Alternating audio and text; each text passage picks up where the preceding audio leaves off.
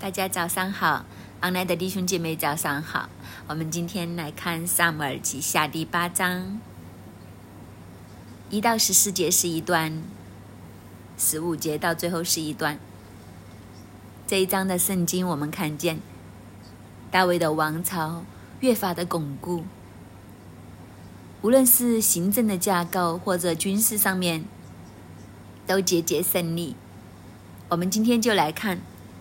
神怎样使用大卫建立一个巩固的一个王朝？以色列的版图也在大卫的手上不断的扩展，所以这个时候可以说是以色列一个的黄金时期。我们今天从这个角度来看，我们先看第一个段落一到十四节。此后，大卫攻打菲利斯人，把他们制服，从他们手下夺取了京城的权柄。又攻打摩押人，使他们躺卧在地上，用绳量一量，量二神的沙拉，量一神的存留，摩押人就归服大卫，给他进贡。索巴王利和的儿子哈大底谢往大河去，要夺回他的国权，大卫就攻打他，擒拿了他的马兵一千七百，步兵两万，将拉车的马砍断蹄筋，但留下一百辆车的马。大马士革的亚兰人来帮助索巴王哈大底谢，大卫就杀了亚兰人二万二千。于是大卫在大马士革的亚兰地设立防营，亚兰人就归附他，给他进贡。大卫无论往哪里去，耶和华都是他的神。他夺了哈大底谢臣仆所拿的金盾牌，带到耶路撒冷。大卫王又从属哈大底谢的比他和比罗他。城中夺取了许多的铜。哈马王陀以听见大卫杀败哈哈大底谢的全军，就打发他儿子约兰去见大卫王，问他的安，为他祝福，因为他杀败了哈大底谢。原来陀以与哈大底谢常常征战，约兰带了金银铜的器皿来，大卫王将这些器皿。和他制服各国所得来的金银都分别为圣，献给耶和华。就是从亚兰、摩亚、亚门、菲利士、亚玛利人所得来的，以及从索巴王利和的儿子哈达底谢所掠之物。大卫在盐谷击杀了亚兰一万八千人，回来就得了大名，又在以东全地设立防营，以东人就都归服大卫。大卫无论往哪里去。耶和华都使他得胜。这一段就讲到大卫的武功。第一节是此后，就此后就是接着上一章，他有一个想法，有一个意念，为神来建殿。在这件事情之后，他就去攻打腓利斯人，将他制服，从他手里面夺取了京城的权柄。我们看到这句的时候就知道，大卫现在的时候的厉害。他打败了这些菲利斯人，菲利斯人其实就是以色列人最大的敌人。从扫罗的年代一直以来，都是以色列人的心腹大患，甚至是推到扫罗之前四世纪的年代开始，菲利斯人就已经压制以色列人。让以色列人非常的穷困呢，甚至最高峰的时候去到一个地步，就是压制以色列人到一个地步，以色列人连一件兵器都没有，甚至耕田的器具钝了要磨都要去菲利斯人的地方，因为菲利斯人掌握了这个铸铁的技术。所以他们也不将这个技术转给以色列，以色列穷困到一个地步，磨刀都要去找菲利斯人。你想想哪有的打仗？这就是菲利斯人。但是在这个时候，当大卫想为神建殿，但是先知就带来神的话，神就说：“不是，我要你的儿子为我建殿。”但是神答应会赐福给大卫。在这个时候，他就去攻打菲利斯人。事实上，扫罗和大卫成立成为受膏者的时候，曾神给他们的任务就是要帮助以色列人脱离非利士人的手，脱离他们的辖制，所以这是他们这一份王的恩高的命定。扫罗没有办法完成，大卫就现在接续扫罗做王，他攻打非利士人。所以你也发现，大卫第一个选的目标就是菲利士。所以，其实你知道，原来大卫心里面非常的清楚，神高他为王，就是要从菲利斯人手中救以色列人脱离仇敌的匣子。所以他哪里都不选第一个下手的，就是选菲利斯人，将他们制服，而且从他们的手下夺取了京城的权柄，意思就是将他的首都都打下来。然后，这个首都的控制权就落在大卫的手中。当然，一个国家如果他的首都的控制权都落在他国的手上，其实都等于灭了国了，等于已经是亡国了。所以，菲利斯人正式的反过来，他们成为以色列的版图，甚至伏在以色列的权柄之下，因为他们连首都的控制权、首都的权柄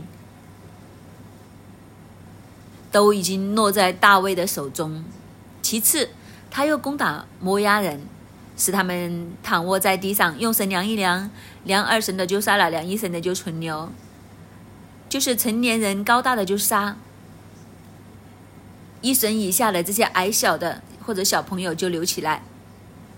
所以摩押人就归附大卫，向他来进贡。这已经从扫罗做王开始，以色列从来没有试过这么强大过。所以你看，他接二连三的这样子去得着这些地方，这些地方都顺服下来，都向神以色列人来下进贡，然后他又去打索巴王利哈的儿子哈大底谢。这个哈大底谢，他要去大河去，要夺回他的国权。大河所指的就是，就是今天的叙利亚的境内境内，再向北上去。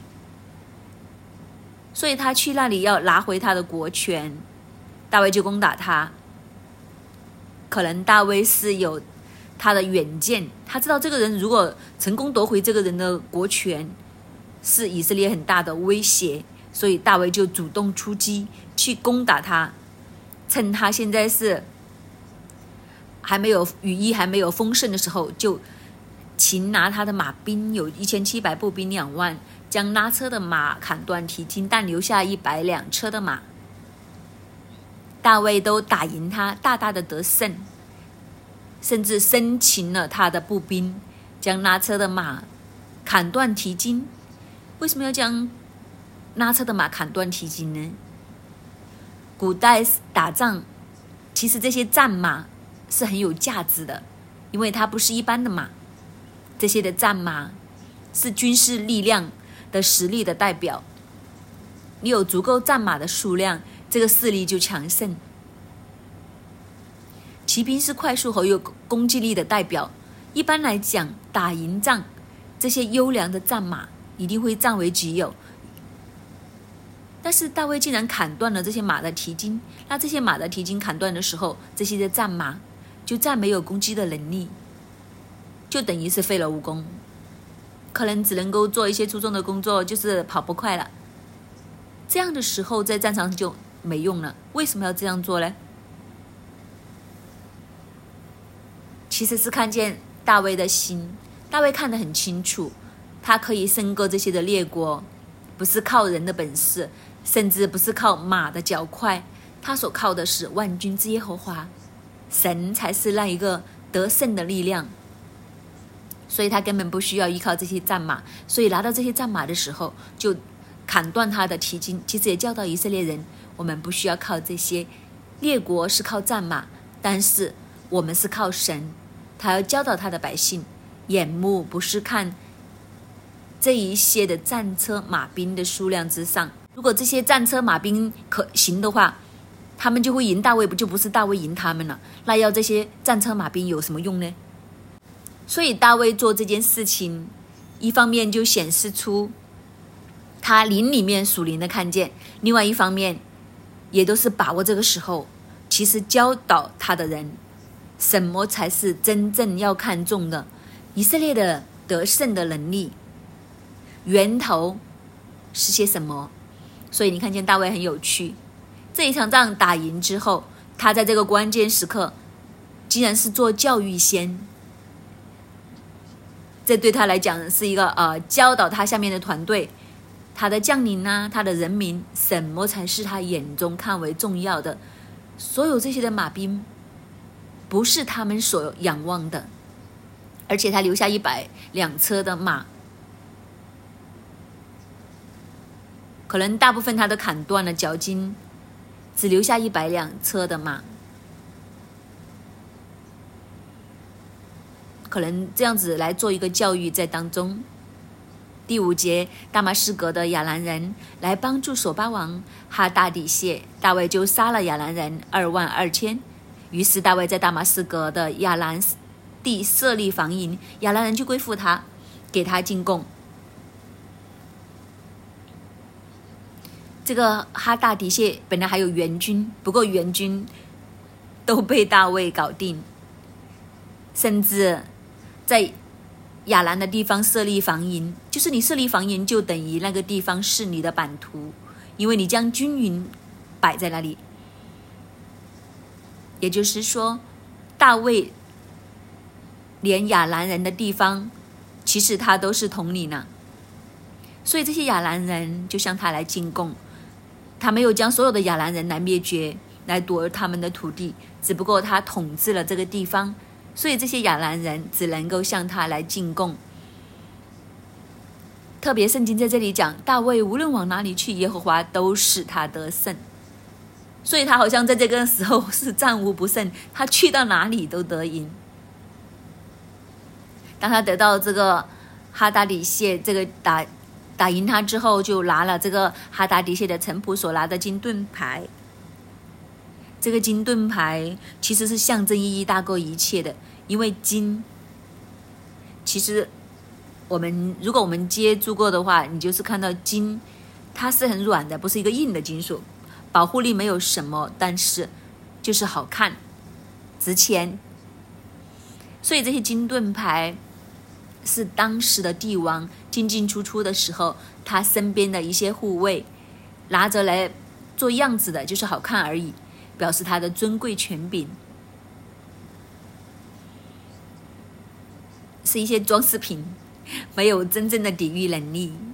那大卫拿了这些金盾牌之后，就将他运去耶路撒冷，成为一个战利品。大卫又从哈达迪谢和比他和比罗他城中夺取了许多的铜。这些的铜到底有多少呢？其实是多到很难以数算。这些的铜，后来大卫就将他们全部存留下来，将来就交给了所罗门建殿的时候用的。所以所罗门就用这些的铜，还有其他的铜加起来，就做这个铜海呀，做圣殿门口的两条铜柱。那两条铜柱有名字的，一个叫雅金，那就叫做波阿斯。学家说，圣殿的两条铜柱。雅金和波阿斯所用的量是非常惊人，因为它整条柱子是实心的，从地面一直到圣殿几乎是顶。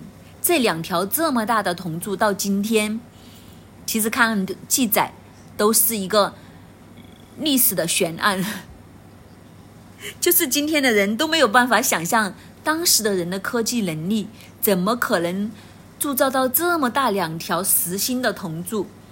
因为首先铜的量已经是很让人害怕了，很吃惊了。那你怎么把它弄出来呢？如果你是倒模的话，那个模有多大呢？就是你想想几层楼高的，然后整个是实心的铸出来的，那你的火力怎么控制？你怎么去做这么大的一个一次性可以一一体成型的？到现在都还是一个谜，就是不知道他们当时是怎么做到的。这也是题外话。我们在这里看见大卫一生为神建殿，所以在这个时候，他所夺得的这些的铜已经存留起来。存留起来的目的是什么呢？就是将来要交给他的儿子，交给他儿子拿来做一个用途，就是为神建殿。所以你看见大卫的心，虽然神跟他说：“你不要为我建殿呢，我选了为我建殿的人是你的儿子。”但是他是不是这样就什么都不理了呢？又不是。虽然他没有这个荣幸，没有没人没人为神来建殿，但是他却将建殿所需的从他这一代开始就去累计，就是说，既然我不能够建殿的时候，我就出钱又出力。只不过最后那个建殿的实际的那件东西就由他儿子来做，但是钱啊，各样的东西啊，他已经预备，他的儿子其实什么都不需要做，都可以成功了。这就是为什么神那么喜悦大卫，因为他心中真的有神。否则，他一打了这么多东西出来的时候，他为什么要做这个动作？既然神都说不用他了，那就留给儿子啦，什么都让儿子来解决就可以啦。但是他不是。然后我们看见第九节，哈马王陀以听见大卫杀败哈大底谢的全军，就打发他的儿子约兰去见大卫，问他的安，为他祝福，因为他杀败了哈大底谢。因为本来这个陀以。和哈达底谢常常征战，这里也让我们看见大卫的强盛。原来这个哈马王陀以打发他的儿子去见大卫，他儿子的名字叫做约兰。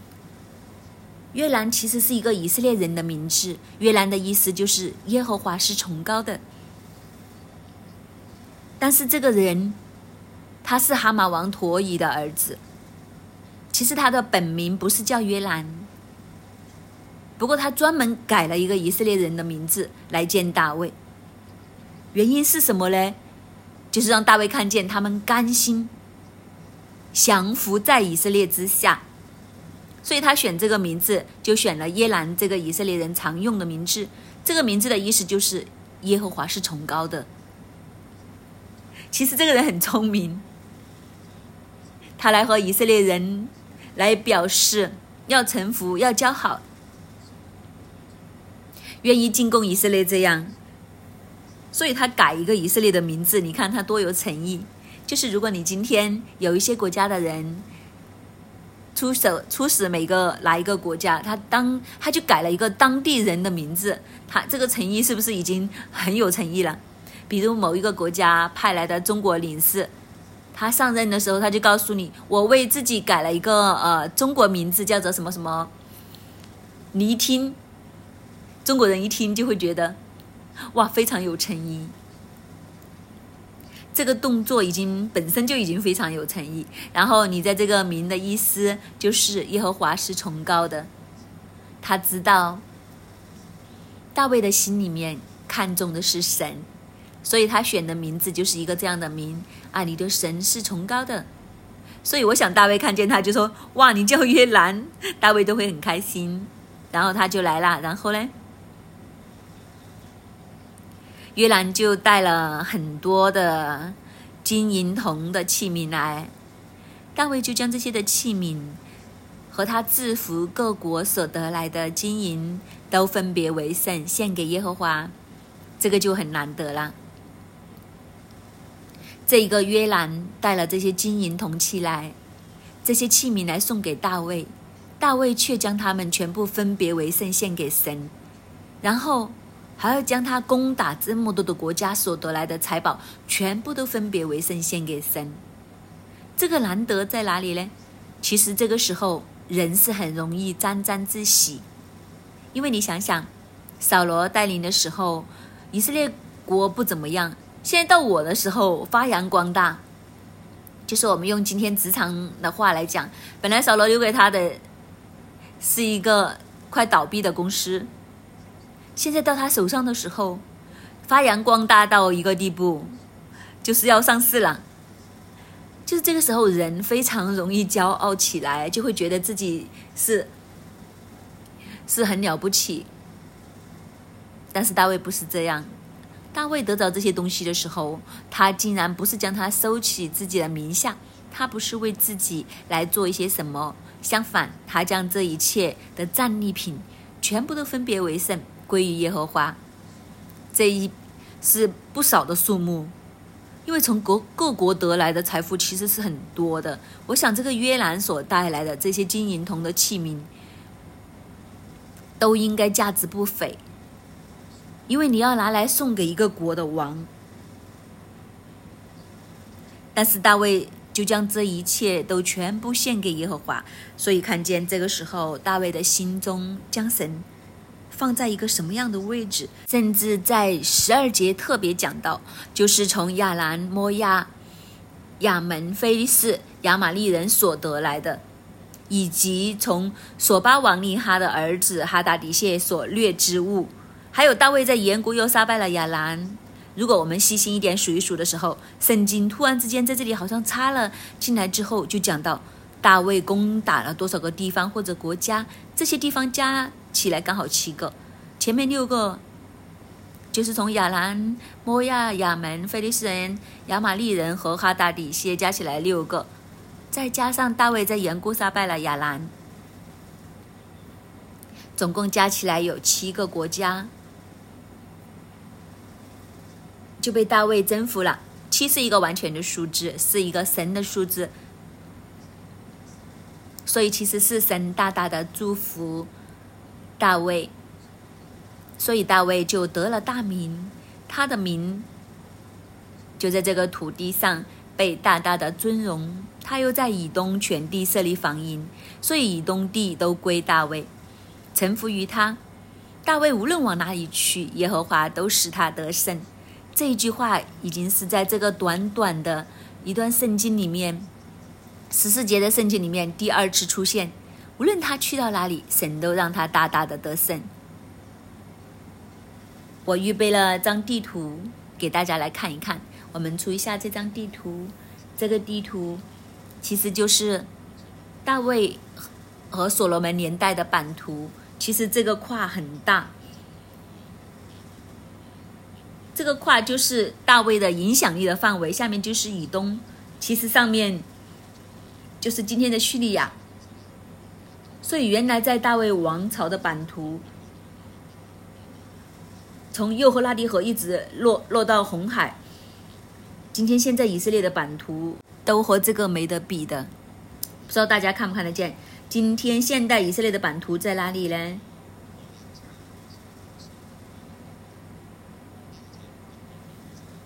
今天的以色列版图只有这一边是有，这边就没有。你可以看见今天的以色列版图，大概就是我手所跨的这个位置。所以大卫王朝的年代的以色列的版图比现在以色列起码大了四五倍。所以我们就知道神怎样去大大的祝福大卫。当然，这个版图。和扫罗的年代也都是没得比的。这个版图之下，菲利斯再不是他们的威胁，甚至四境都平安，因为他的强大。从幼发拉底河一直下到去红海的边缘，其实都尽归大卫王朝。这就是大卫在武力上面的强大。而这个地带统治的地带，也让以色列国变得非常富裕，因为这个版图所处的地方就是欧亚非一个中间位置，所以它是一个贸易的走廊。以前国与国之间的贸易，这好像是一个必经之路。当你掌握这个贸易中转路线的时候，其实是很有生意可以做，只是收买路钱、出入口的关税就已经是很富裕了。所以这就是当时大卫的版图。我们再看下一个段落，十五到最后，大卫做以色列众人的王，又向众民秉公行义。喜鲁雅的儿子约雅做元帅，亚希律的儿子。约沙法做史官，亚西图的儿子撒都和亚比亚他的儿子亚西米勒做祭司长，希莱亚做书记，耶和耶大的儿子比拿雅统统辖基利提人和比利提人，大卫的众子都做领袖。讲到他的版图扩展之后，讲到他。胜过列国，他去到哪里，耶和华都使他得胜。突然之间，话锋一转，就讲到大卫的官员的架构。大卫有这么大的版图，武力版图，现在再看一下他的管制能力又是怎样。所以十五节很特别，大卫做以色列众人的王，又向众民秉公行义。这几个字，就是当时的圣经，也是神对大卫的一个注脚，就是他秉公行义，他是一个公平公义的王，所以他的版权、他的版图、他的国家强大，在一个这样秉公行义的大前提之下。他有元帅啦，他有史官啦，他有祭司长，有书记，还有，那为什么要设立这些官员呢？其实也让我们看见，大卫不单只是在武力上面扩张他的版图，并且他设立官员的架构。那我们又要将大卫和扫罗来做一个比较，在扫罗的王朝里面，你不会看见这些的记载。表示在扫罗的王朝里面是没有这样的系统，没有这么有规模的情况出现。那为什么要这样去记载呢？除了这些军师上面约押做元帅之外，他还有史官。为什么要有史官呢？史官的职责就是要记录历史。那记录历史的目的是什么呢？其实都为了教育，为了将一些历史，就是历史的传递，其实是叫人去学习和反省。错误的地方我们不要重复再犯，好的地方我们要学习传流下去。所以读历史是很有价值的，就是如果我们能够从历史当中学习，我们就可以避免很多错误，并且。历史会将一些黄金的东西一直留下去，这些黄金的东西是包括了民族的价值观、这些文化，这些可以影响世世代代，可以透过历史记载存留下去。所以我们在母堂的时候，张师母常常都鼓励说，年轻人要多些读历史，其实是好的。所以你看见。当大卫四境平静的时候，他所设立的官员架构当中，他就设立了史官，希望他会将在他统治年间的这些作为一直传流下去，让他们去学习，让所有的人都知道大卫心里面的价值系统是怎样。当然，他希望存留下去的是一个近前的以色列的历史。也是都有值得纪念的地方，所以圣经在这里特别写下来，他设立了史官，而这件事情是扫罗的年代没有的。不过扫罗的年代就算有史官，我想记录下来的都是没什么好东西可以写，真的有一些尴尬。也是因为这个历史这样记载下来的时候。今天就成为了一个很有价值的东西，因为今天你看见以色列的历史，你对照圣经的时候，你会发现圣经和以色列的历史是相互呼应、互相紧扣，几乎他们的历史书所写的和圣经所写的是一模一样的。所以这个就是史官设立的价值，让人看见神。在以色列当中的作为，所以以色列的历史和列国的历史最大的分别是什么呢？就是以色列的历史其实是神的历史。所以到最后不知道是英文拿了这个 idea，所以英文的历史就是叫做 history，就是神的故事。这是题外话。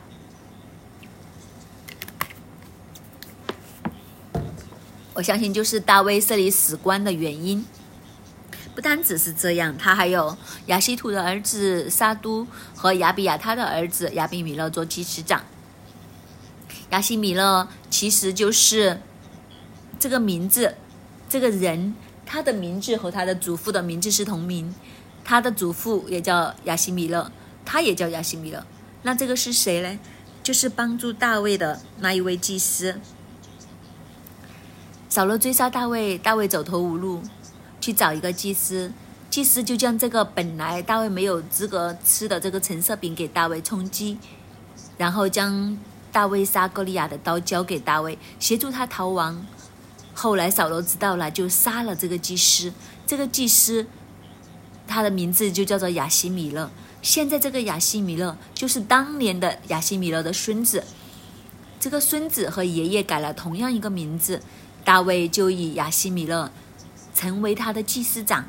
圣经特别这样记载，我相信都是大卫报恩，去尊荣这个亚西米勒，他纪念亚西米勒为他所做的事情。看见大卫是一个恋旧恋情的人，所以这个秉公行义这几个字放在大卫的身上面，在这个时候是当之无愧的。他就找亚西米勒成为祭司长，当然这样也表示在大卫的国权之下，他很看重对神的服侍，他要设立祭司长。那我们又要将他和扫罗比一比啊，扫罗的年代，扫罗是没有祭司长这一回事，甚至扫罗连立位人、连祭司帮助过大卫的他都不放过，所以他和。扫罗年代和祭司系统是完全决裂的，也都是因为这样的缘故，导致扫罗的王朝慢慢走向灭亡。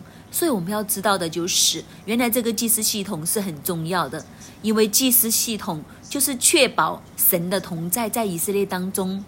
任何以色列王朝，当他们和祭司系统决裂的时候，国运就下降。我们在后面，如果我们读到。列王记下、历代志等等，我们就会看见，所有行耶和华眼中看为恶的那些王，他们都是将自己和祭司系统断绝开来。一断绝开来，没有一个有好下场。但是，所有中心的王恢复和祭司系统的关系的时候，你会发现世境就太平，国力就强大。所以，原来一个国家国运如何，就是看他有没有让这个祭司系统。来发挥出来，所以今天原来立位人的系统是很重要的。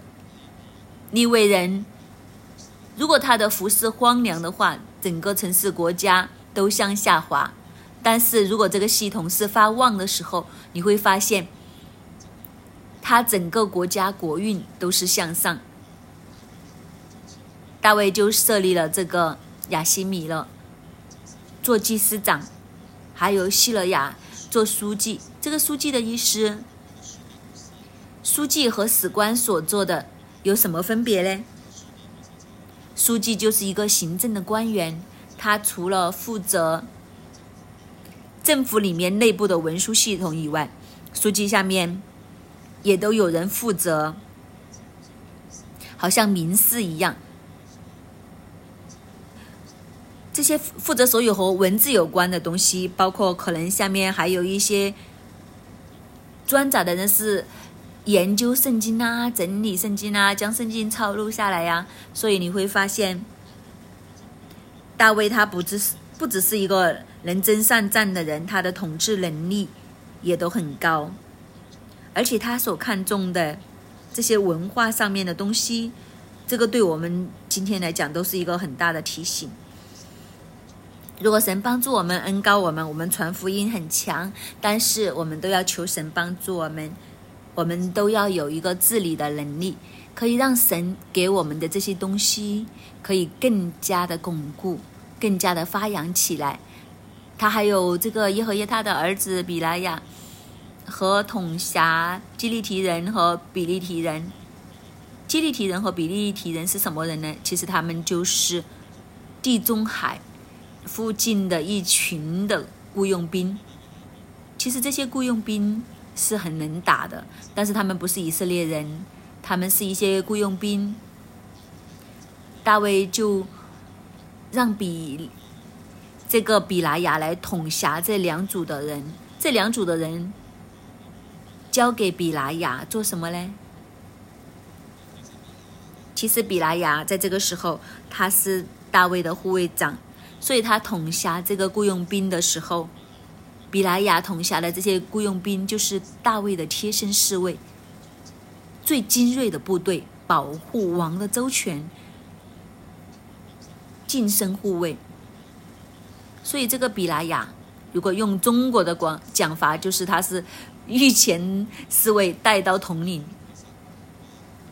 所以你看见大卫是非常有智慧的，去统领他的国家，他不是只有一个元帅。古代君王都是这样，还有一个近身的侍卫是他信得过的。万一出现兵变，万一出现一些叛乱的时候，确保他的人身安全。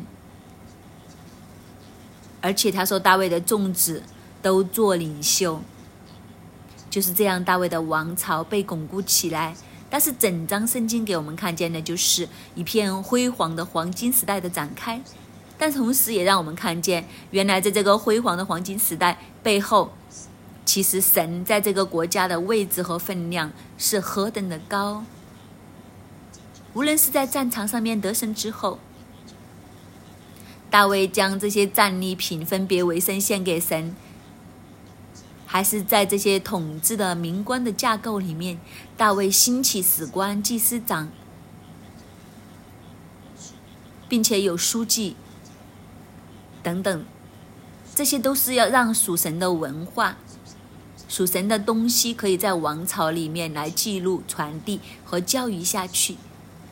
所以，无论是武功方面，还是明教方面，都看见，都反映出在大卫的心中，神的位置是何等重要。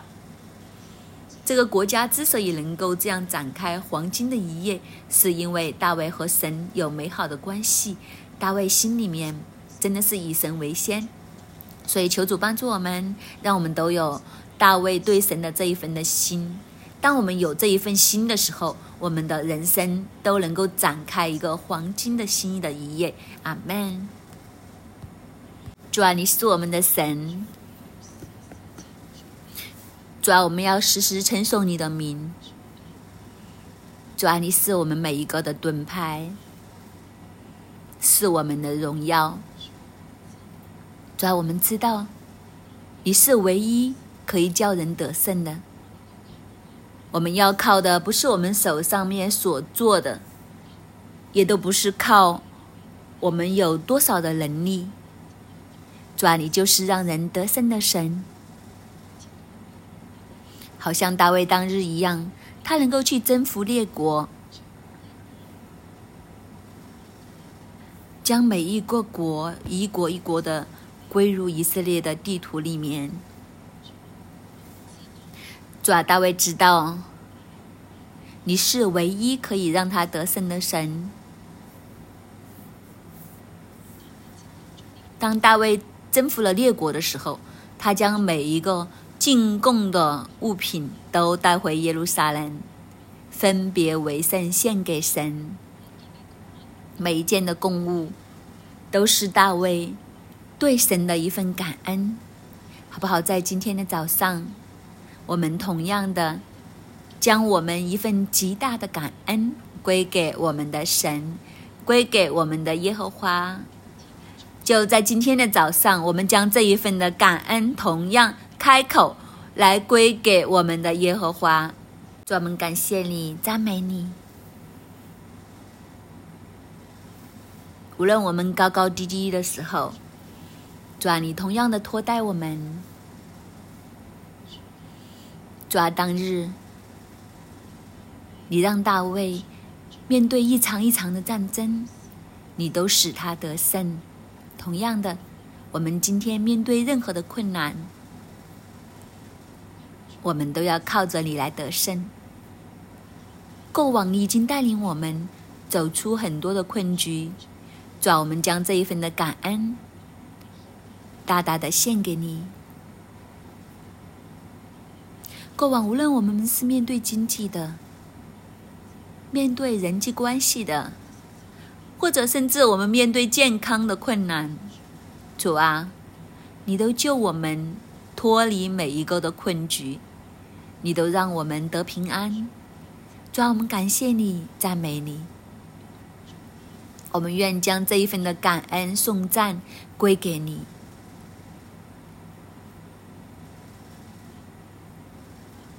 当今天大卫将以色列国带到一个辉煌的时代。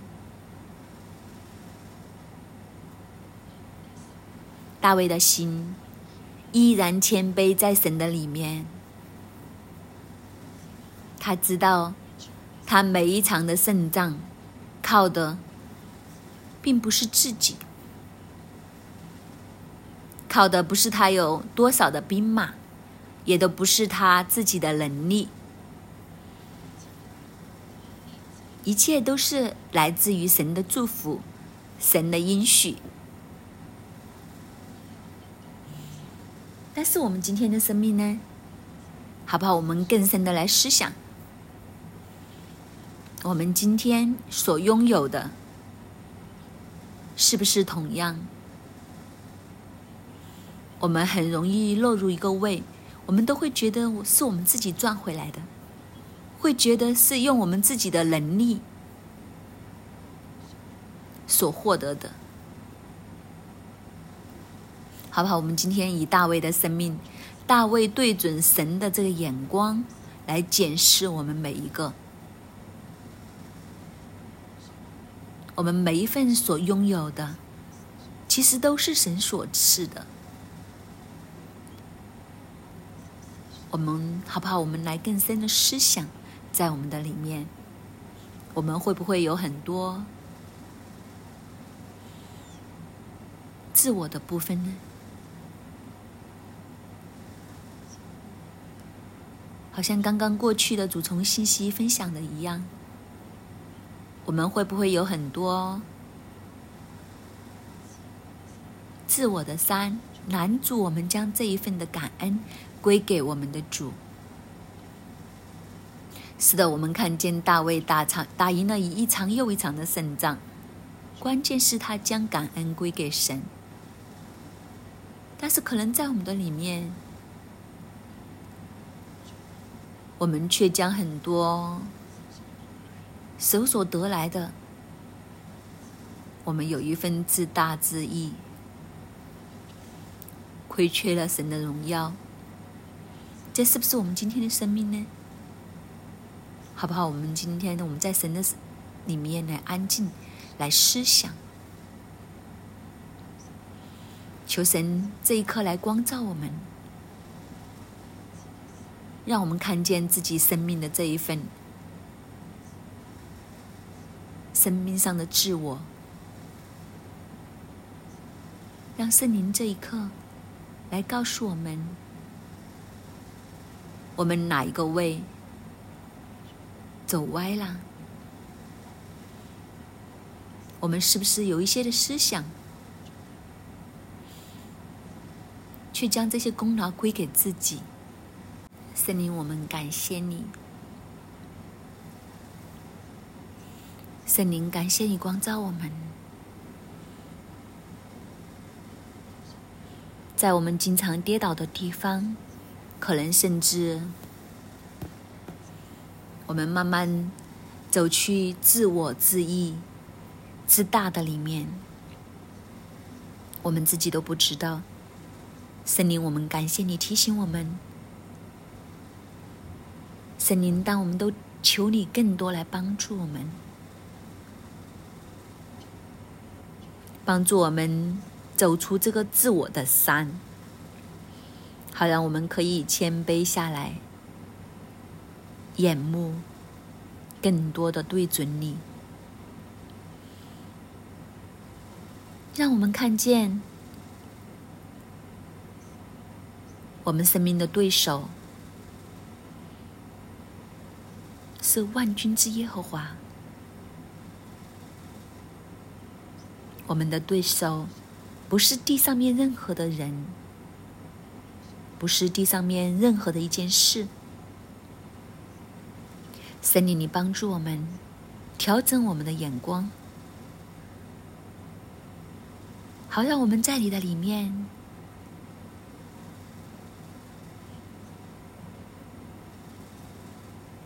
拿着我们的自我，让我们可以在你的里面谦卑自己，更深、更多的对准你，弟兄姐妹我们今天就进入了敬畏神十日。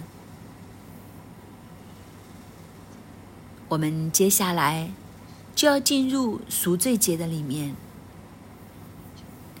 当我们进入敬畏十十日的时候这个是很重要的让我们的心在这十日的里面有更深更深的反省好让我们的生命更加精准的。走在神的心意里面。今天我们看见大卫的一生，走到今天第八章了。无论他是过往被追杀的，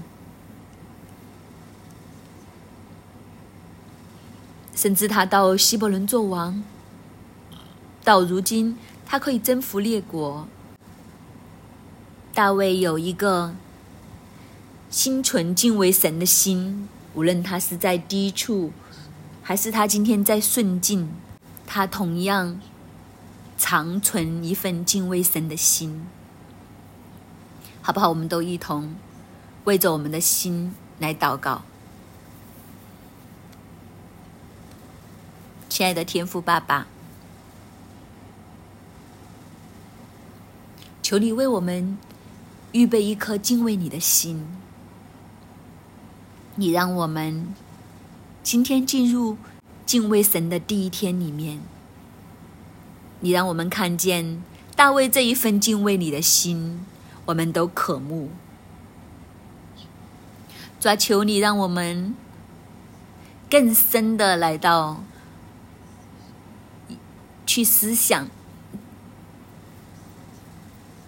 让我们的里面来审查我们自己，让我们看见。在我们的生命当中，我们有一些什么需要你来调教？抓你让我们做每一件事，甚至在我们的脑里面每一个的思想，我们都要以你为先，有这一颗敬畏你的心。当我们被调教的时候，我们的心就要软化。我们的心就要柔软下来，因为我们知道，牧养我们的、修剪我们的话，是出自于爱。我们愿意谦卑我们自己，更多的接受这些修剪的话，来调整我们，让我们有一颗。敬畏你的心的同时，我们可以走出来。我们每走一步，每做一件事，我们想的不是体贴我们自己的肉体，主啊，你帮助我们。我们都以你的心思意念为先，求你保守我们的心，在未来的十天里面，我们可以紧紧。在你的里面，支取你那一份的力量。当我们对付生命里面的那一份软弱，好让我们去面见你的时候，进入赎罪节的时候，我们可以更深对付自己的生命。这不是一个口号，主要求你帮助我们更深。打入我们的里面，让我们有一颗敬畏你的心。主啊，我们感谢你，赞美你，奉主耶稣基督的圣名祈求，阿门。阿摩尔记下第八章第六节、十四节、十一节，六节和十四节，其实后面都是讲一样的话。大卫无论往哪里去。耶和华都使他得胜。大卫无论往哪里去，耶和华都使他得胜。大卫得胜的秘诀在于神。神是这样看，大卫自己都是这样看，所以才有十一节。大卫王将这些器皿和他制服各国所得来的金银，都分别为圣献给耶和华。大卫看得很清楚，是神使他得胜，一切的祝福能力。的源头都在于神，所以他甘心乐意这样去亲近神，将当得的神当得的荣耀归给神，将他所得的都奉献给神的面前。这是大卫的心，所以神不断的赐福，使他得胜又得胜。弟兄姐妹，我们今天我们有没有这样的眼光？今天我们是不是看见我们人生一切丰盛的泉源都在于神？今天我们都知道，还是神在背后帮助、保护、祝福我们。愿神都把这样的看见放在我们的心目当中，也让我们每一个人都能够经历得胜再得胜。我们一起为我们的生命来祷告，主耶稣求你帮助我们，主啊，让这一章的圣经所展示的真理进入我们每一个人的心里面。主啊，你让我们知道是你使我们亨通，是你高举我们，是你帮助我们，你是一切祝福的源头。我们爱你，以至于我们甘心乐意将我们当献上的献上，使一切的荣耀都归于你。主啊，求你帮助我们得着一份这样的生命。